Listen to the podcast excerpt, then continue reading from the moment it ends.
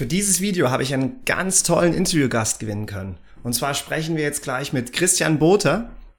Christian ist äh, super erfahren, was Recruitment oder Rekrutierung von neuen Mitarbeitern, Mitarbeiterinnen, Mitarbeitern betrifft. Er hat eine internationale Erfahrung, hat in vielen großen Unternehmen gearbeitet. Mittlerweile ist er als Berater äh, in einem Beratungshaus tätig im Sinne von äh, macht dann für die Unternehmen das Recruitment. Ich verlinke euch das auch alles mal unten unter dem Video. Und Christian und ich haben uns ein bisschen ausgetauscht über die aktuellen Herausforderungen, Fachkräftemangel, ähm, wie kann man sich auf eine neue Stelle vorbereiten, wie finden Unternehmen neue Bewerberinnen, Bewerber und äh, was ist im Supply Chain Management wichtig, wenn man eine Stelle sucht, wie kann man sich weiterentwickeln, weiterbilden und noch mehr. Schaut das Video, ich glaube, es wird euch gefallen. Hallo, bin Martin, dein Supply Chain Coach. Schön, dass du beim Supply Chain College vorbeischaust. Ja, hallo Christian, ich freue mich, dich auf äh, dem YouTube-Kanal Supply College zu begrüßen. Und äh, steig mal doch mal direkt ein. Erzähl doch mal ein bisschen was über dich. Wer bist du? Was ist, was ist so dein Hintergrund? Mhm. Ja, ich freue mich, äh, dein Gast zu sein auf deinem YouTube-Kanal. Das ist für mich auch eine Premiere. Ähm, ja, ich bin pass passionierter Personaler mit Leidenschaft, aber in den letzten Jahren im Bereich Talent Acquisition unterwegs gewesen. Habe viele Rollen in der Automobilindustrie gehabt, auch eher im Bereich Employer Branding. Wie kriegen wir die Messages an die Zielgruppe ähm, ja, transportiert? Und habe dann ähm, in dem Unternehmen, wo du jetzt bist, bei Hartmann, auch ein Recruiting-Team mit aufgebaut, ja, wo es die Funktion vorher nicht gab. Und bin jetzt gerade in der Beratung unterwegs und versuche nicht nur ein Unternehmen von innen zu verstehen, sondern mehrere von außen und gleichzeitig den Dialog mit ja, Fach- und Führungskräften zu haben, die vielleicht eher passiv auf der Suche sind. Ja, sehr gut. Und was du jetzt gar nicht verraten hast, ähm, und ich verlinke euch auch mal in den Kommentaren und eine Podcast-Folge, wo, wo du, äh, Christian, ja viel mehr noch ähm, äh, ausgeholt hast, was du alles gemacht hast. Mhm. Aber was vielleicht noch wichtig ist für die Zuschauer vom Kanal, du hast auch eine gute internationale äh, Background. Du warst auch im Ausland, Südamerika zum Beispiel, und hast dort diverse Recruitment, HR-Teams und so weiter aufgebaut, gecoacht. Ähm, hast du damit bestimmt auch ein bisschen tolle Quervergleiche zwischen uns in Europa und was mhm. in anderen Ländern vielleicht so passiert in der ganzen Welt. Ja. Ähm, um um, um gerade in das Thema einzusteigen, ähm, du hast jetzt Recruiting gesagt oder Recruitment sagt man ja so schön auf Englisch, dann gibt es noch HR, Human Resources, Personalmanagement, wie auch immer. Kannst du das mal ein bisschen abgrenzen, die Begriffe? Und was ist dann wirklich dein Steckenpferd? Mhm. Ja, also wir sprechen ja im Unternehmenskontext immer von einer Funktion. Ja? Und, und die Funktion Personal hat ja grundsätzlich die komplette Mitarbeiterreise als Aufgabe. Ja? Wir möchten dann die Mitarbeiter begleiten beim Eintritt ins Unternehmen. Wir möchten den, Mitarbeiter, den potenziellen Mitarbeiter aber auch aufklären, was kann er bei uns im Unternehmen machen. Das nennt sich dann das vorgelagerte Marketing, ja, mit Stellenanzeigen, Webseiten, Inhalten etc. Ähm, und über die komplette Journey, inklusive Personalentwicklung, aber auch einem Exit-Prozess, den es nicht überall gibt, ja, ähm, aber den jede Führungskraft auch für sich designen kann. Ähm, das ist eigentlich die Rolle. Und ich habe in den zwölf Jahren meiner Berufserfahrung bisher für mich die Leidenschaft mehr in, am Anfang der Candidate oder Employee Experience ähm, gesehen, wo, wo ich einfach eine Motivation habe, den Menschen anzuschauen und zu gucken, welche Position passt. Ja? Ähm, wir kommen ja gleich noch vielleicht auf das Thema, wie funktioniert das in Unternehmen am besten. Genau. Ja? Ähm, aber das ist so wirklich die Thematik, die mich gerade umtreibt. Fachkräftemangel, demografischer Wandel, alles ist so ein bisschen rückläufig in Form von, wie viele Leute gibt es überhaupt noch auf dem Arbeitsmarkt? Ja, das einer langfristigen Perspektive ist das für Westeuropa ein sehr negatives Bild. Ähm, aber tatsächlich ist es total spannend, einfach zu gucken, was treibt die Leute, wenn sie sich auch gerade nicht bewerben. Ja, das ist so der Shift, der in den letzten zwei bis vier Jahren sehr, sehr stark ähm, gerade in der Rekrutierung von Mitarbeitern zu sehen ist. Ja, spannend. Und aber wie, aber um das noch ein bisschen vielleicht abzugrenzen und meinen einfachen Worten jetzt als, als, als fachfremde Person, mhm. ähm, also wenn du sagst, am Anfang dieser, dieser Reise von neue Mitarbeiter, Mitarbeiterinnen in Unternehmen zu bringen. Wo ist denn so der typische Übergabepunkt? Wo, wo hört denn dann deine, also deine Aufgabe fängt damit an, dass jemand aus dem Fachbereich, wie ich jetzt für Supply Chain, sage, mhm. ich habe diesen Personalbedarf und dann fragst du mich aus, was suchen wir denn überhaupt und wünschen uns? Mhm. Und, ähm, und aber wo, wo hört dann der, der Prozess eigentlich für dich auf und wie übergibst du dann ähm, ja, innerhalb der Personalcommunity, sage ich mal, die, die, die Mitarbeiter weiter? Wollen wir das jetzt aus der Unternehmensperspektive oder jetzt aus der Beraterperspektive sehen?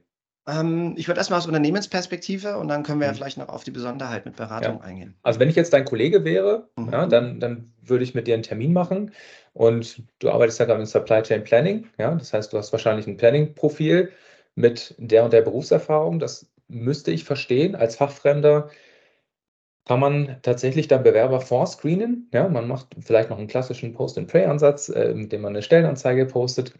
Ähm, man kann aber auch aktiv auf die Suche gehen nach Kandidaten. Ja? Ähm, und man begleitet den Kandidaten in der Situation, wo er gerade ist. Man schreibt ihn vielleicht bei LinkedIn an, wenn er sich beworben hat, telefoniert man mit ihm, begleitet ihn dann in diesen aktiven Bewerbungsprozess, wo er sagt, ja, ich interessiere mich für die Stelle. Eins, zwei, drei Interviews. Über mehr wollen wir erstmal nicht mhm. sprechen. Mhm. Und dann gibt es so einen Übergabeprozess. So, dann ist ein Angebot ausgesprochen, wahrscheinlich eher mündlich, das würde ich auch noch tun. Und dann gibt es das Vertragsangebot. Ja? Und je nachdem, wo da der Drop-off-Punkt ist, wird man sagen, okay, der Vertrag wird vielleicht noch auch noch von mir gemacht oder von jemand anders in der Personalabteilung. Und dann gibt es den Call to Action für dich als Führungskraft. Bitte, ähm, der Kandidat hat sein Angebot unterschrieben, bitte nimm noch Kontakt auf, damit ihr die Zeit bis zum ersten Arbeitstag überbrückt. Das ist so ein Zusammenspiel aus Recruiter, es gibt auch die Rolle des HR Business Partners und der Führungskraft. Ja, sehr gut. Und du hast ja jetzt, das Interessante ist ja, du hast ja jetzt zwei Perspektiven. Du hast einmal die Unternehmensperspektive, auch als Führungskraft Recruiting-Teams aufzubauen und zu führen aktiv. Mhm. Aber auch jetzt gerade aktuell bist du jetzt in die Beratung äh, gegangen. Ähm, was sind da so die großen, die großen Unterschiede? Also im Sinne von, wenn du aktiv aus einer Firma heraus rekrutierst, im Sinne von, jetzt bist du Berater und du, du stellst für eine oder du hast ein Mandat für eine Firma oder wie auch immer man das nennt. Mhm. Also in der Beratung bin ich eigentlich viel mehr ausschließlich aktiv auf der Suche, Kandidaten anzuschreiben. Dafür hat man im Unternehmensumfeld vielleicht gar nicht so viel Zeit. Ja, wenn man äh, zum Beispiel sich mit ganz vielen Stellen auseinandersetzen muss, ich sage mal im Schnitt vielleicht mit 25, 30 Stellen, die man als Recruiter so auf, den, auf dem Tableau liegen hat, ähm, dann kommt man da vielleicht nicht so auch häufig zu. Als Berater ist das das Kerngeschäft. Denn ich unterstütze als Berater da, wo die Bewerbungen ausbleiben, beziehungsweise keine passenden Bewerbungen kommen. Und da ist der Asset dann aktiv auf den Markt zu gehen und ein Marktfeedback einzuholen. Warum bewerben sich denn keine Leute oder nicht die passenden Leute? Ja, und da versuchen wir gerade mit Führungskräften wie dir auch ein Briefing zu haben und dann die Leute in dem Prozess in den, in den Unternehmen quasi die Bewerber zu beschaffen und da ist der Ab Abgabepunkt ein bisschen früher, bis zum ersten Interview. Ne? Okay. Und wie, was ich mir immer schwierig vorstelle, ähm, bleiben wir mal bei meinem Beispiel jetzt, mein, mein Home-Turf Supply Chain Management, Supply Chain Planung. Mhm. Ähm, und ich, ich bin jetzt ein bisschen frech gesagt, du bist ja kein Experte, was das betrifft. Aber ich bin auf dich angewiesen, egal ob du jetzt Berater bist oder im Inhouse äh, Recruitment machst. Wie ist es denn für dich eigentlich, für diese Fachabteilungen zu rekrutieren? Weil das ja nicht die 0815 Sachbearbeitung, wo ihr ein bisschen Buchhaltung und dies und das mhm. macht, jetzt ohne das abzuwerten, sondern es ja. wäre sehr, sehr speziell, was wir an Fachwissen suchen. Und da gibt es ja teilweise ja nicht mal Ausbildungsberufe oder Studiengänge in diese Richtung. Mhm. Wie, wie fühlst du dich eigentlich dabei? Also im Sinne von die, die Kandidaten, die du aktiv angehst, die sind ja Experten und die haben vielleicht Fragen, die du, hin, nehme ich jetzt mal an, nicht beantworten kannst. Wie gehst du damit um? Ja, ich gehe oft damit um, so um, dass ich sage, ich bin nicht der Experte, das kann ich für mich auch nicht annehmen. Ähm, es sei denn, ich habe vielleicht schon mal zwei, drei, vier Positionen in dieser Richtung rekrutiert. Dann steigt nämlich natürlich auch das Wissen, denn als Berater nehme ich mir auch immer die Zeit, aktuelle Themen, um die Stelle heraus zu recherchieren, um meine Dissertation zu lesen, um wirklich auch nicht auf Augenhöhe, aber mal nicht als Amateur daherzukommen und wirklich eine seriöse Anfrage stellen zu können. Ja? Und dann, wenn ich das nicht beantworten kann, dann gehe ich auch offen damit um und sage, ich stelle diese Frage gerne an den Fachbereich und komme dann auf Sie zurück. Im besten Fall haben wir dann aber auch schon telefoniert. Mhm. Bei mir kommt aber als positiver Punkt hinzu, ich mache das jetzt nicht erst seit zwei Jahren, sondern ich rekrutiere jetzt sieben, acht Jahre, war vorher auch in der Hardware- und Softwareentwicklung unterwegs. Und wenn man mal komplexere Projektorganisationen kennengelernt hat, dann weiß man auch, worauf es, worauf es ankommt. Es ist oft harte, sind oft harte Kriterien in den Stellenanzeigen drinstehen, aber es geht ja auch darum, wie viel möchte man denn dazulernen? Wie ist die Neugier eines Menschen? Wie kommuniziert er in den Interviews? Ja, da kann man auch schon viel rausnehmen, was sich dann für den Alltag im, ja, im Daily Business ableiten lässt. Aber wenn du das jetzt gerade so sagst, das war zwar eine Frage, die ich mir für später vorgenommen hatte, aber die möchte ich jetzt eigentlich gerade reinbringen. So ein mhm. bisschen mhm. äh, die Soft Skills oder die Persönlichkeit, das Profil der, der Kandidatin, des Kandidaten zu den fachlichen eigentlich Eigenschaften. Ähm, was ist so deine Erfahrung die, die, ganz aktuell? Ähm, oder was empfiehlst du dann auch den Unternehmen oder Führungskräften, ähm, je nachdem? Ähm, was hat, was soll, was, auf was guckst du mehr und was empfiehlst du dann auch? im Sinne mhm. von Potenzial und so weiter. Ich muss mir mal den Arbeitsalltag vorstellen. Mhm. Und die, die Frage, die man immer in einer Kompromisssituation hat, als Recruiter, Martin, kannst du dir vorstellen, mit dieser Person zusammenzuarbeiten auf dem Kommunikationslevel? Für mich ist also ganz entscheidend, wie prägnant kann jemand meine Fragen beantworten? Ja, das ist, läuft oft nach dem Star-Prinzip ab. Ich frage situationsbezogen in die Vergangenheit. Wenn jemand drei Minuten braucht, um in einem Monolog eine Situation zu beschreiben, ist das für eine komplexe Situation ganz passend. Wenn ich aber nur nach Feedback frage, man hat ja mal kritisches Feedback bekommen und dann drei Minuten brauchen, um mir die Situation zu erklären, muss man gucken, ob das der goldene Faden ist. Ja? Und da kann man in 15, 20 Minuten sehr, sehr gut kennenlernen, ob das sich durchzieht oder ob es nur einzelne Blindspots gibt, wo man vielleicht etwas Unsicherheit entdeckt in der Kommunikation. Das ist für mich der absolute mhm. Keypunkt, weil Fachlich kann ich dich vielleicht unterstützen. Du musst aber als Führungskraft am Ende das Urteil fällen.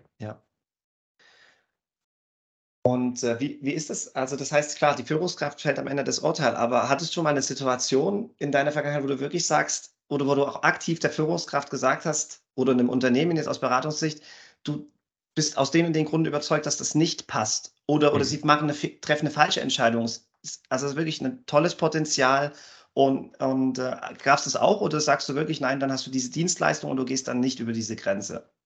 Doch, ähm, diese Diskussion nehme ich mir gerne heraus, weil, also im besten Fall, wenn ich eine Vorauswahl habe und kann es bestimmen, dann kommt dieser Kandidat vielleicht nicht weiter, ja, aber wenn es ein inkonsistentes Bild gibt vom ersten zum zweiten Interview, dass das erste besser war als das zweite und wir sind uns nicht einig, dann gebe ich eine ganz klare Empfehlung ab, das nicht zu tun und habe auch meine Begründung. Mhm. Und in den meisten Fällen wurde diese Begründung gehört, ja, ähm, weil man wirklich am Ende ja keinen Kompromiss eingehen sollte. Ja, ja, ja sehr gut. Und ich möchte ein bisschen auf den Prozess gehen, vielleicht jetzt wieder aus Firmenperspektive, Firmen, mhm. die mit, neue Mitarbeiter suchen. Ähm, ja. Du hast ja einige Sachen jetzt schon angerissen. Ähm, also aktives also eben man bewirbt sich, also entweder es kommen Bewerbungen rein, weil Stellen ausgeschrieben sind, oder es wird eben aktiv, äh, werden Leute wie ab, abgeworben im Extremfall, ne? Ähm, mhm. als, als Beispiel. Ähm, wie ist denn aber dann der, also man hat so diesen Erstkontakt in der einen oder anderen Art und Weise dargestellt, also aktiv selber angeworben oder halt über eine Bewerbung. Mhm. Was passiert dann eigentlich im Sinne von, was ich ja auch, als, als wir uns zum ersten Mal kennengelernt hatten vor über einem Jahr, ähm, musste ich ja sogar bis in ein Assessment Center gehen. Und kannst du vielleicht noch sagen, in welchen Situationen man dann so ein Assessment macht oder sogar Gruppengespräche, sogar vielleicht mehrere Kandidaten mal in einen Raum steckt? Mhm. Kannst du da mal ein bisschen so erzählen von der Erfahrung und auch was du gut findest oder weniger gut findest? Natürlich, klar. Also was sich in den letzten Jahren immer mehr ähm, durchsetzt, ist nach, dem, nach der Bewerbung, sei es nun aktiv oder äh, ähm, die, die passive Aktivierung von Kandidaten, wenn die Bewerbung dann im Unternehmen vorliegt, dann ist es so, wenn kein Dienstleister damit gearbeitet hat, dann hat der Recruiter meistens ja schon einen Eindruck über die Unterlagen. Nun gibt es auf Bewerberseite oft Unsicherheiten. Wie bereite ich meine Unterlagen vor? Ja? Und dadurch, dass man nie vorhersagen kann, ob die Unterlagen jetzt vollständig sind, geht man eigentlich immer mehr dazu über, so ein, ein sogenanntes Pre-Screening zu machen. Also so ein Vortelefonat das hat vielleicht schon einen Interviewcharakter, aber man geht jetzt nicht unbedingt in eine Terminvereinbarung, sondern versucht den Kandidaten relativ schnell, wenn es nach mir gehen würde, ich finde gut, mhm. innerhalb von 24 oder 48 Stunden nach der Bewerbung den Kandidaten zu erreichen, mhm. um ihm zu sagen, das ist mir aufgefallen, können wir vielleicht mal kurz sprechen.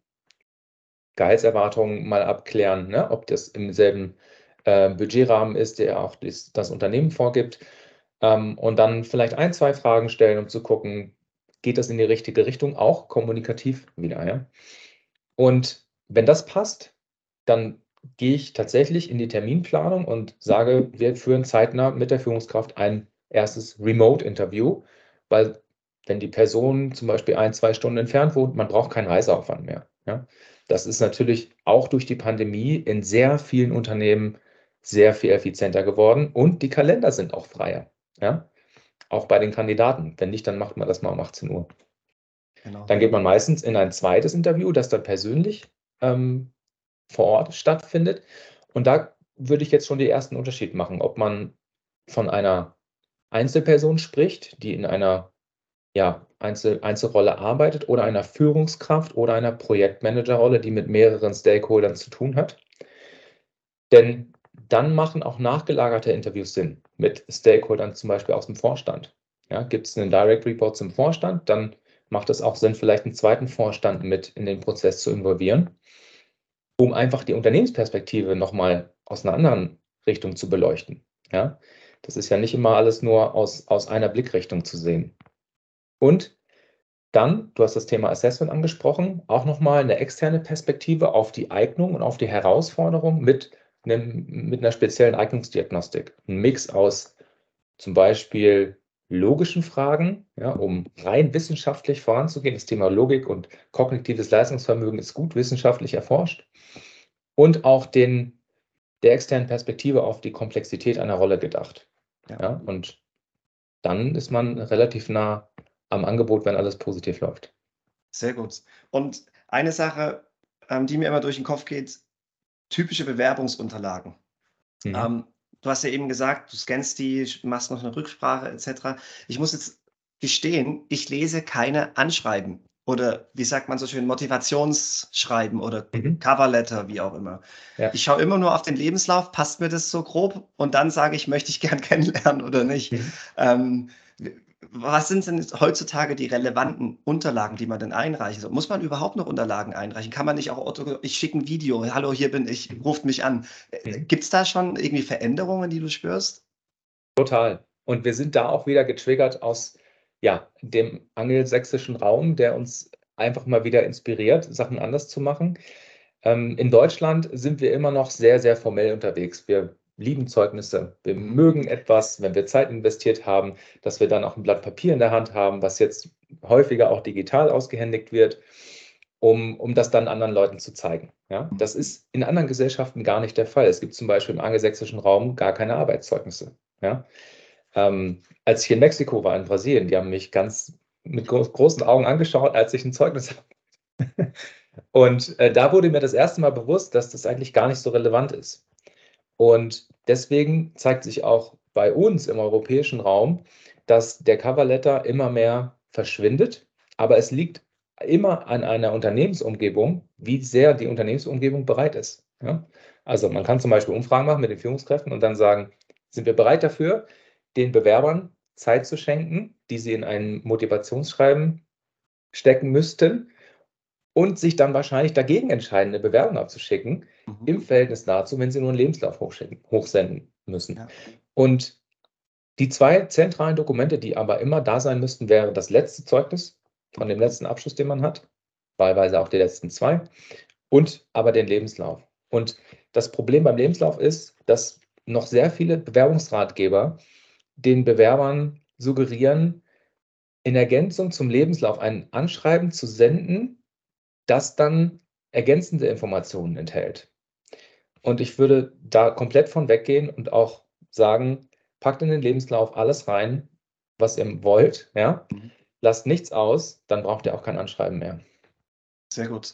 Aber da möchte ich auch gerade weiter drauf eingehen, weil eine der Fragen, die ich mir überlegt hatte, die ich mit dir gerne durchgehen möchte, was ist so die typische Vorbereitung für Stelleninteressierte? Also jetzt geht es wirklich darum, nicht, dass du jetzt jemand aktiv als Recruiter kontaktierst, sondern wirklich jemand sieht auf LinkedIn oder wo auch immer eine Stelle, vielleicht da vorweg.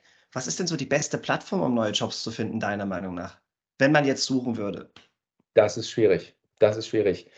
Also die Plattform mit den meisten Stellenanzeigen, wenn man jetzt danach geht, ist aktuell Indeed und Stepstone, die wechseln sich im deutschen Raum immer, immer ab. Ja, es gibt aber auch LinkedIn mit, mit einem wachsenden äh, Potenzial, wo auch Unternehmen immer mehr ihre Stellen posten, weil es auch eine kostenlose Anbindung gibt. Ja. Das wären für mich die drei präferierten Kanäle aktuell. Und ansonsten, es gibt mehr als 2000 Jobboards allein in Deutschland. Ja. Mhm. Viele davon sind kostenfrei, auch für Unternehmen zu nutzen. Viele spezialisieren sich auch auf Pharma oder auf SAP-Jobs zum Beispiel. Ja. Ähm, da habe ich aber gelernt, alleine der Traffic ist nicht so vielversprechend, dass man da auch immer als Unternehmen die beste Qual hat oder, oder die beste Wahl aus den ganzen mhm. Anzeigen. Und ich würde mich als Bewerber auf diese drei Kanäle fokussieren. Wenn ich aber aus meiner eigenen Motivation weiß, in meinem Umfeld sind die Unternehmen, dann ist natürlich auch die Karriereseite ein relevanter. Kanal, um zu gucken, welche Optionen denn da in dem Unternehmen sind. Ja, sehr gut. Und wenn wir jetzt aber deine aktuelle Rolle vielleicht reinnehmen als Berater, ähm, wann würde denn es auch Sinn machen oder wann empfiehlst du jemand, der sich verändern möchte, beruflich oder dringend auch wirklich eine neue Stelle sucht aufgrund von der Restrukturierung und was auch immer der Hintergrund ist oder um, einem Umzug zum Beispiel, wann macht es denn Sinn, aktiv auch auf, ich sage es mal altmodisch, hat man es ja immer Headhunter gesagt, aber wie würdest du deine, wie würde, wie würde man euer Unternehmen in der Umgangssprache bezeichnen? Als Personalberatung. Personalberatung. Okay, wann, ja. wann würde es Sinn machen, aktiv auf eine Personalberatung zuzugehen? Dass, dass ihr dann aktiv nach Stellen sucht? Das hängt, äh, es hängt wirklich von der Größe des eigenen Netzwerks ab. Ähm, Netzwerken ist immer so ein Begriff, der ist nicht zu fassen, weil ähm, wenn ich in den Supermarkt gehe, netzwerke ich ja nicht, wenn ich mit der Fachverkäuferin spreche. Ja. ja trotzdem kenne ich sie vielleicht, wenn ich dreimal da gewesen bin. Ähm, schlechter Vergleich, aber dieses Netzwerken und die Neugier, neue Leute kennenzulernen, offerieren einem manchmal Möglichkeiten, die auch über den Zufall kommen. Ja? ja. Und ähm, das sollte man eigentlich permanent machen. Kommen wir vielleicht noch zu ähm, im weiteren Verlauf, wenn wir auf, auf zukünftige Prozesse kommen, ja, ja und, und wie man sich vielleicht als Führungskraft auf sowas wie einen Mangel an Bewerbern vorbereiten kann. Mhm. Ähm, ich würde tatsächlich sagen, dass ein aktives Zugehen auf eine Personalberatung immer sinnvoll ist, wenn man aktuell vielleicht überfordert ist mit seiner Situation, um eine Perspektive zu bekommen, ja. um ein bisschen durchatmen zu können, wenn man vielleicht im eigenen Netzwerk gar keine, ja, gar, gar keine Impulse verspürt. Dann macht es aus meiner Sicht sehr viel Sinn. Sehr gut, danke schön. Und wir waren ja jetzt ein bisschen so quergesprungen bei Vorbereitung für Stelleninteressierte. Also eben, ich habe jetzt wo auch immer. Du hast äh, toll erklärt, wo man alle Stellen finden kann. Ähm, ich habe jetzt was, ich habe jetzt diverse Stellen gefunden, die mich interessieren. Bewerbungsunterlagen haben wir jetzt, glaube ich, auch schon abgehakt für, für, für, für dieses mhm. Gespräch. Was, was würdest du noch empfehlen? So, wie sollte man sich mental und so weiter auch vorbereiten, vielleicht für die folgenden Schritte? Mhm. Es ist, so eine Stellenanzeige macht ja etwas mit einem. Ja, man hat dann eine Bewerbung schon mal formuliert und es ist ja auch diese, diese Vorstellung, die man von einem Job hat. Man sollte sich auf jeden Fall die Fragen stellen, die einem wichtig sind. Aus der Arbeitserfahrung heraus, wann ist etwas mal nicht gut gelaufen und wo möchte ich für mich eine Prio setzen für meine zukünftige Arbeitsumgebung? Ja? Und das wirklich zu erfragen. Viele meinen, dass sie diese Fragen nicht stellen dürfen im Bewerbungsprozess, aber dann kann es auch wieder sein, dass sie ein Risiko ab dem ersten Arbeitstag eingehen. Ja? Und da fordere ich eigentlich die Kandidaten auf, wirklich mehr Mut zu haben und auch die Fragen zu stellen, die vielleicht in der Vergangenheit einfach nicht gestellt wurden und dann vielleicht Fehlentscheidungen getroffen haben. Ne? Und das ist, das ist so ein Thema, sich auf Fragen vorzubereiten und dann aber auch Situationen durchzugehen, die man dann gut erklären kann. Viele lassen sich von der Neugier in einem Gespräch so ein bisschen übermannen und verlieren dann den Redefluss. Ja? Und das hat eigentlich damit zu tun, dass sie nicht genau reflektiert haben, in welchen Situationen sie an ihre Grenzen gekommen sind, wann haben sie mal positive Erfolge gefeiert, wann bin ich motiviert zur Arbeit gegangen. Ja, das sind so Fragen, die man durchaus für sich als Vorbereitung gut nutzen kann, um am Ende konkrete Beispiele auch zu liefern. Ja, im Endeffekt ist es ja auch so ein Zeichen von, wie selbst reflektiert ist man, oder? Und das ist ja generell eine tolle Eigenschaft, die sich ja. anzueignen oder bestenfalls schon zu haben. Und gerade mhm. für so ein Gespräch ist es, glaube ich, sehr wichtig, dass man auch authentisch auftritt und ruhig auch mal, ich weiß nicht, also ich bin zumindest so, äh, auch mal seine Schwächen vielleicht ein bisschen offenbart, ne? ohne sich das, das erzählen. Striptease muss man jetzt nicht machen, nehme ich an, aber, aber es kommt ja nicht, also eben, wenn, wenn ich jemand selbstreflektiertes kennenlerne, dann sehe ich das eher als Stärke, wenn jemand auch offen und ehrlich ist, anstatt dass man sich ganz toll immer nur darstellt und eigentlich gar nicht angreifbar oder wie sagt man vulnerabel ähm, auch mal mhm. macht. Ja. ja. und es gibt ja in jeder Rolle auch einen Entwicklungsbedarf. Ich spreche nicht gerne von einer Schwäche, weil ähm, wir sind alle nicht perfekt und lernen täglich dazu, wenn wir wollen. Ähm, aber es ist wirklich so, dass man ja auch der Person oder dir als Führungskraft ein Signal geben kann, was könnte ich bei anderen Teammitgliedern sehen, was ich jetzt vielleicht bei dem Kandidaten gar nicht habe. Ja? ja. Sehr gut. Wie, wie, oft kommt es eigentlich vor, jetzt so eine kleine Querfrage, ähm, dass dir Kandidaten abgesagt haben, weil sie sagen, oh, mein, meine neue Vorgesetzte, mein neuer Vorgesetzte passt mir überhaupt nicht. Unternehmen toll, aber mit der Person kann ich mir nicht vorstellen, zusammenzuarbeiten. Kommt es überhaupt vor? Habe ich jetzt keine belastbaren Daten dafür? Äh, das ist aber schon so, in 10, 20 Prozent der Fälle kommt das vor, dass man einfach mhm. sagt, es passt nicht. Auf Unternehmensseite aber genauso. Mhm. Ja. Das dürfen sich aber beide Seiten rausnehmen und dann mhm. ist es aber auch fair, das nicht ja. erst im Unternehmensalter kennenzulernen. Aber jetzt der, der letzte Punkt, der bringt mich eigentlich zu der Frage, du hast so ein bisschen angeteasert, immer Fachkräftemangel, was sich jetzt gerade demografischer Wandel äh, und so weiter, was sich jetzt gerade alles ändert.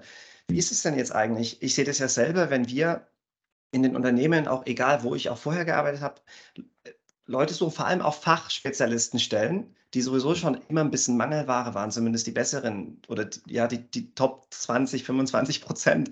Mhm. Ähm, da waren schon immer Mangel an Bewerbungen und jetzt ist es teilweise ganz schlimm. Ähm, wie ist das, ist das jetzt das Zeitalter schlechthin für Quereinsteiger und sind die Unternehmen auch bereit, immer mehr Quereinsteiger zu akzeptieren? Wie, wie gehst du mit dem Thema Quereinsteiger um? Gibt es das überhaupt Quereinsteiger? Hm. Sollte es immer mehr geben. Ja? Wir haben jetzt mittlerweile ähm, die Phase des Fachkräftemangels erreicht, wo wir um 20.15 Uhr auf den gut frequentierten Programmen selbst Dokumentationen darüber sehen, wie es kleinen, mittleren, aber auch großen. Unternehmen gehen kann. Ja? Und das zeigt uns eigentlich, dass wir flexibler sein müssen, nicht mehr nach dieser Erfahrung zu suchen, die man vielleicht gar nicht mehr bekommt, sondern eher, was müssen die Leute mitbringen, damit sie ein schnelles ja, im Englischen sagt man Upskilling ähm, für uns mitnehmen, weil wenn Leute digital unterwegs sind, äh, die können auch nur eine Ausbildung gemacht haben. Ja? Wenn die wissen, wo die sich bei YouTube auf diversen Online-Universitätsformaten wie Udemy oder Coursera ihre, ihre Kurse zusammenflicken und dann Learning by Doing im Unternehmensalltag haben, dann ähm, hat das auch einen, einen großen Wert für das Unternehmen, weil dann hat man nicht nur die Gewissheit, dass diese Leute im ersten Jahr sich auf neue Umgebungsveränderungen einstellen, mhm. sondern auch im fünften oder sechsten Jahr. Ne? Und äh, da ist es vielleicht gar nicht so zuträglich, Leute mit der Fachexpertise zu haben, weil man gar nicht weiß, ob die in einer Transformation nach drei oder vier Jahren noch die richtigen Skills haben. Und das ja. wird ja tendenziell immer schneller gehen. Diese Phasen der, der neuen Programme oder anderen Lösungen, sage ich mal, die werden wahrscheinlich in Zukunft noch schneller kommen. Ja. ja. ja das ist ein super Punkt. Ich habe auch schon mal ein bisschen, also ich höre immer gerne Podcasts und neben Investitionsthemen höre ich auch gerne so Persönlichkeitsentwicklung und so weiter mhm. an. Und, und äh, da wird ja auch mal viel gesprochen, so Coaching ist so ein Zukunftszweig. Ja? Ich habe mir auch schon überlegt, also jetzt niemand falsch verstehen, ja auch bei meiner jetzigen Firma, wenn man das mhm. Video sieht, aber ich habe mir auch schon überlegt, eigentlich müsste man doch selber eben immer, immer lernen, weil ich habe auch, der Sinn des Lebens ist eigentlich Wachstum, immer neue Dinge zu machen, über sich selbst Fehler zu machen, daraus stärker hervorzugehen und, und, und. Mhm. Und ähm, dass man vielleicht auch, wenn man ein bisschen Erfahrung hat nach einigen Jahren, dass man selber so eine Art Coach wird. Also ich nehme jetzt mal mich als Beispiel, dass ich so eine Art Supply Chain Coach werde und du Quereinsteigern eigentlich hilfst in Unternehmen, Fuß mhm. zu fassen, wenn sie halt eben nicht im Supply Chain Thema jetzt äh, äh, fit sind. Und ähm, ich weiß nicht, das habe ich jetzt noch nie gesehen, ne? aber vielleicht gibt es das ja, dass man sagt, nicht nur Senior-Führungskräfte müssen gecoacht werden, sondern dass man eigentlich schon auf den unteren Ebenen anfängt, vielleicht mhm. auch ganze Teams zu coachen und sich Experten reinzuholen und nicht die klassischen Unternehmensberater. Keine Ahnung, das ist so eine Idee, die mir so manchmal durch den Kopf geht, ne? ob das nicht sogar ja. was ist, was in Zukunft, vielleicht ist auch völliger Blödsinn, ne? aber, aber da ist. Es könnte auch eine zentrale Herausforderung für, für die Führungskräfte sein, dass sie so ihre, ja, ihre Nachfolgeplanung in den, in den Unternehmen zumindest Mhm. angehen. Ja? Mhm. Ähm, das Problem wird nur sein, und da kommen wir wieder zum Thema Persönlichkeit, dass nicht in, in jeder Persönlichkeit die Motivation des Lernens so stark ausgeprägt ist, dass man das hinbekommt. Ja? Richtig. So, und das, das ist meistens ein, ein Problem in der Diagnostik. Ja? Da so tief möchte man gar nicht einsteigen manchmal. Ja? Und ähm, deswegen ist es ein, ein gutes Instrument, über die Mitarbeitergespräche die Motivation zu erfragen, ja, um zu gucken, wie denn die zwei, drei Jahresperspektive aussieht, um dann zu schauen, ob das Sinn macht. Ja, Ja, sehr gut. Und ähm, wir sind ja jetzt hier in eher so einem Pleitschen-Umfeld unterwegs, oder? Die meisten Zuhörer, Zuseher von dem Kanal interessieren sich ja für das Thema Supply Chain Management. Und ich wollte dich nochmal grob fragen, ähm, was sind für dich so, weil du hast ja auch für die Supply Chain Recruitment gemacht, Hm. ähm, was sind für dich so die, oder was ist der Unterschied zu anderen Funktionen? IT hast du vorhin angesprochen, Großprojekte etc. Hast du da irgendwas mitgenommen, wo du sagst, da wird bei Supply Chain Bewerbern, Bewerberinnen besonders drauf geachtet und das ist ein besonderes, das ist ein Erfolgsfaktor auch für Bewerber, dann vielleicht Stellen zu kriegen. Gibt es da irgendwas, was dir einfällt? Äh, Also ein Erfolgsfaktor ist auf jeden Fall, wenn man ganzheitlich im Unternehmen die Funktionen auch bedienen konnte. Also auch mal einen, einen ähm, wie sage ich das, einen Sidestep gemacht hat. Ja, also wir sind ja oft von der Karrieredefinition, soll es von einer Position gehaltlich immer nach oben gehen, vielleicht dann auch hierarchisch mal nach oben gehen. Aber ich finde, dass in der Supply Chain eine so komplexe Funktion vorhanden ist, dass man auch durchaus zwei, drei Sidesteps machen kann, um die komplette Abdeckung einer, ja, einer Supply Chain überhaupt zu verstehen. Ja?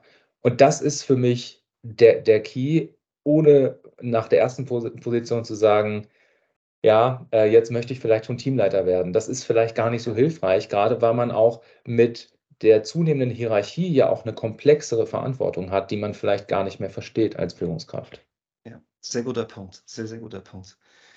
Und einer, einer der Zuschauer hat als, oder zur Vorbereitung für dieses Interview ähm, mir eine Frage mitgegeben, die ich mal stellen soll. Also Weiterbildungen, Zertifikate, ähm, so allgemein vielleicht, aber auch, falls du was für Supply Chain hast, gibt es da was, wo du sagst, eben, wir hatten es ja, du hast es selber angesprochen, ich habe hier hinter mir ja auch Zertifikate, aber eher, weil ich darauf stolz bin und ich da Jahre, über zehn Jahre Arbeit reingesteckt habe. Deshalb hängen die da, um mich daran zu erinnern. Mhm. Aber, aber es ist halt trotzdem gerade im deutschsprachigen Raum. Ne? In Österreich ist es, glaube ich, noch schlimmer, ähm, äh, was danach gefragt wird. Aber kannst du da was mitgeben? Was macht denn Sinn, wirklich noch nebenberuflich oder auch mal mit einer Pause dazu zu lernen und was dann auch wieder eine, die Chancen verbessert, bessere Stellen oder andere Stellen zu finden? Ja. Also erstmal, wenn man noch nicht im Englischen unterwegs ist, sich vielleicht auch ähm, wirklich die Sprache ähm, anzueignen, auf Englisch auch mal Sachen recherchieren zu können. Weil, ich habe es gerade schon angedeutet, wir nehmen viel Inspiration aus dem angelsächsischen Raum wahr. Ich, ich denke immer nur an Procter Gamble als die Supply Chain Organisation, wenn ich so an die Recruitings zurückdenke, ja, ähm, wo einfach eine gute Schule äh, möglich gewesen ist und da verschließt man sich eigentlich schon einer, einer guten Masse an Materialien, wenn man nur auf Deutsch unterwegs ist. Ich weiß, dass du mit deinem Kanal die Nische bedienst, ja, aber trotzdem, das ist äh, für mich eine Grundvoraussetzung, wenn man das noch nicht kann. Dann ähm, sprechen wir ja seit geraumer Zeit von Digitalisierung. Und ähm, ich möchte es mal ganz konkret machen. Die Procure-to-Pay-Lösungen, die Lösungen, die SAP nicht anbieten kann, weil sie sehr starr sind, ähm, einfach mal kennenzulernen. Was, was bedeutet eigentlich E-Procurement oder was bedeutet ähm, einen E-Shop aufzusetzen, auch mit der Supply Chain hinten dran? Einzelbestellung versus Europalette oder LKWs, ja. Ähm, ich glaube, das sind wirklich Sachen, ähm, die man nicht genug lernen kann, wo es vielleicht auch noch nicht die Formate gibt, aber ähm, daran hapert es, die Prozesse so zu gestalten, dass wir wirklich leaner denken und nicht in einem großen SAP-Konstrukt, wo man vielleicht neben dem Befehl einer Funktion gar nicht mehr weiß, was man damit auslöst. Ja. Ja, also das sind, glaube ich, gute Themen. Und als dritter Punkt, wenn man so auf den Bereich Soft Skills geht, einfach mal gucken, wie kann ich denn auch mich mit diesen ganzen Umgebungsvariablen, die wir aktuell haben, also Krieg, ähm, eine Gesundheitskrise vielleicht, ja, einen, einen Fachkräftemangel, sind alles sehr negative Themen. Wie kann ich auch damit umgehen, um mir selber ein bisschen mehr Sicherheit auch im Alltag zu geben. Ich glaube, das sind Themen, die, die auch nicht zu vernachlässigen sind, weil man sich im Alltag sehr, sehr stark auf die negativen Dinge konzentriert. Richtig. Ja. Richtig. Ja, sehr gut. Nein, das ist ein toller Punkt. Und ich habe ja vorhin schon Persönlichkeitsentwicklung angesprochen. Das kann ich auch nur allen empfehlen und das nicht zu belächeln und immer als Hokuspokus oder auch mal so Themen wie Meditation und Reden halten oder was es auch immer ist. Da gibt es ja viele Möglichkeiten, sich mit so Themen auseinandersetzen. Dann kann man da auch, wenn man gewisse Stärken hat und geistig, geistig flexibel bleibt, sage ich mal, kann man dann auch Fachschwächen vielleicht wettmachen und dann auch schneller mhm. lernen und, und was auch immer. Ja. Ähm, um so langsam so Richtung Ende zu kommen, hast du noch ähm, so Tipps und vielleicht auch Wünsche, ähm, die du noch loswerden willst oder, oder auch Empfehlungen, ja, ähm, auch aus deiner Erfahrung und was ja. du so auch an guten und schlechten Dingen schon erlebt hast. Ja. ja. Also die Wünsche sind natürlich immer äh, basierend auf den schlechten Erfahrungen, die man so macht, wo man sich manchmal im Alltag so die Hände über den Kopf zusammenschlägt, ja. Ähm, also an, an alle Führungskräfte da draußen, ich möchte euch einfach motivieren, schnell Feedback auf Bewerbungen zu geben ob das ein Berater ist, ob das euer interner Recruiter ist. Ähm, das macht es wirklich zu einer tollen Zusammenarbeit, wo der Bewerber auch die Wertschätzung seiner Zeit schnell wiederbekommt. Und ihr habt die Möglichkeit, über schnelles Feedback, ich habe es vorhin angesprochen, ein, zwei Tage, einen Überraschungsmoment zu setzen. Ja? Und dann zu sagen, okay, cool. Das gibt es nämlich immer noch nicht so oft. Ich habe neulich eine Studie gelesen, dass 60 Prozent aller Unternehmen in Europa vier Wochen brauchen für die erste Rückmeldung. Ja. Wow. Und das ist einfach, das machen wir im Sales ja auch nicht. Ja. Also der Hendrik Zaborowski, mit dem ich jetzt zusammenarbeiten darf, der macht immer die Analogie in den, in den Sales-Bereich. Und das ist einfach eine richtig gute Sache. Wenn wir eine Kampagne starten, um Produkte zu verkaufen, dann warten wir ja auch nicht zwei Wochen, bis wir die Pakete lossenden. Ja? Richtig. Wir haben ja heute eine ganz andere Erwartung, wann Pakete ankommen sollen in der Packstation oder zu Hause. Ja. Ähm, Erstens das und zweitens, ähm, wir haben das Thema Mangel an Bewerbern angesprochen. Vielleicht versuchen wir nicht immer nur das Negative in den CVs rauszulesen, was fehlt, sondern schauen mal, ob die Lücken irgendwelche Potenziale bieten können. Mhm. Und eher mal ein Interview führen, um zu gucken, dass man auch mal Feedback gibt in der Richtung, wie kann sich ein Bewerber weiterentwickeln, damit er später, ein, zwei, drei Jahre später, zu einem interessanten Bewerber wird. Ja? Und somit das Netzwerk erweitern. Ja? Also du machst das vorbildlich mit deinem Kanal. Du erreichst mittlerweile mit einem Videopost über 2000 Leute, hast du mir erzählt, glaube ich, ja? wenn du eine offene Stelle hast. Und das ist kostenlose Reichweite. Ja?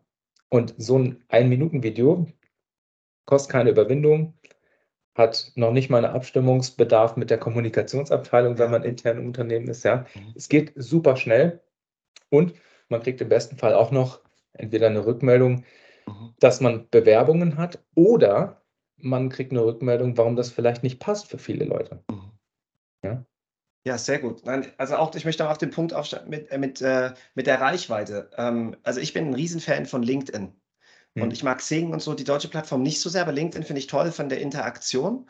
Ja. Und, ähm, und richtig, wenn ich da jetzt für unser Unternehmen eine Stelle teile oder irgendwie auch man muss ja auch so ein bisschen eine eigene Marke aufbauen immer mehr. Das predigen ja auch viele Coaches und, und so weiter.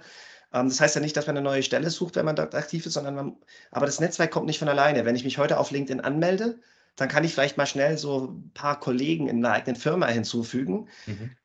Und das ist aber kein großes Netzwerk. Ich habe das auch über Jahre, ist es größer geworden, dass ich halt, wenn ich jetzt dort poste, über 2000 Leute, eigentlich mit jedem Beitrag und manchmal werden es sogar 10.000 erreicht. Und wenn ich dann aber mal, und, und vielleicht nützt es mir mal was, man weiß ja nie, was morgen ist. Und wenn mhm. ich in ein paar Jahren mal einen neuen Job mir suchen muss oder auch möchte, dann habe ich vielleicht dadurch auch größere Chancen. Aber ich muss halt viel, viel weiter vorne anfangen. Und äh, also das möchte ich auch nochmal unter, unterstreichen.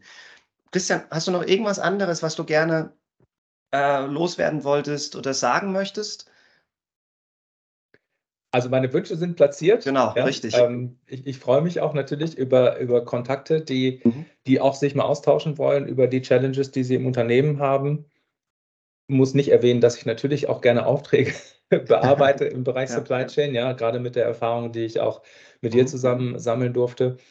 Ähm, genau. Und am besten. Wie erreicht man dich? am besten erreichbar über, über LinkedIn. Ja, da ist okay. sowohl berufliches als auch privates drin. Ähm, man kann mich auch gerne mal zu, zu Basketball oder Urlaubsthemen befragen. Ja, sehr gut. Dann, äh, dann, wenn das für dich okay ist, dann packe ich deine LinkedIn-Adresse auch unten in die Videobeschreibung. Dann findet ja. man direkt dein Profil mit deinem richtigen Namen und so weiter. Gerne. Sehr gut. Dann, Christian, vielen Dank für deine Zeit und hat extrem viel Spaß gemacht. Ich habe wieder einiges gelernt und äh, Bestätigungen und auch Challenges mitgenommen. Äh, Dankeschön. Danke dir für das Format und weiterhin alles Gute. So, das war das Interview. Ich hoffe, es hat dir gefallen. Und wenn es dir gefallen hat, dann würde ich mich über einen Daumen hoch freuen, über ein Kanalabo freuen, falls er nicht geschehen.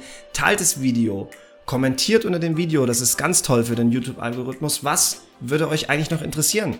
Ich werde Christian sicherlich dazu bewegen können, dann auch hier aktiv unter dem Video zu kommentieren, falls jemand Fragen stellt. Und äh, wie immer, hoffentlich bis nächste Woche.